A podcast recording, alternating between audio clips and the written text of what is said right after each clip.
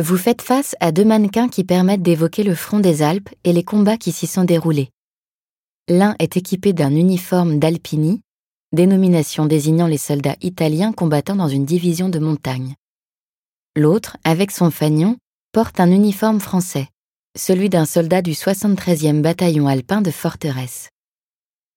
Dès la mobilisation de 1939, ce bataillon français occupe les ouvrages fortifiés de la frontière des Alpes, notamment celui de Restefond, le plus haut de la ligne Maginot.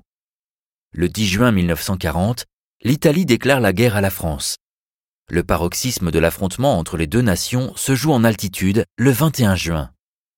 Alors que les troupes allemandes s'approchent de Lyon, 300 000 soldats italiens mènent une offensive sur les Alpes. Face à eux, les Français sont en infériorité numérique, de près de moitié.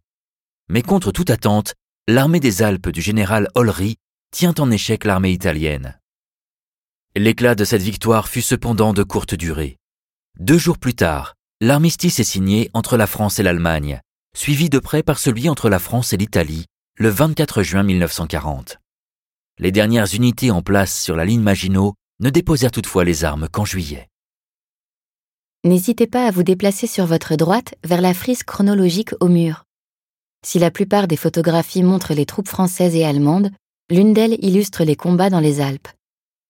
On y voit des troupes de montagne, les Alpini, grimper sur une crête sur le front des Alpes et se préparant la veille de la déclaration de guerre de l'Italie à la France.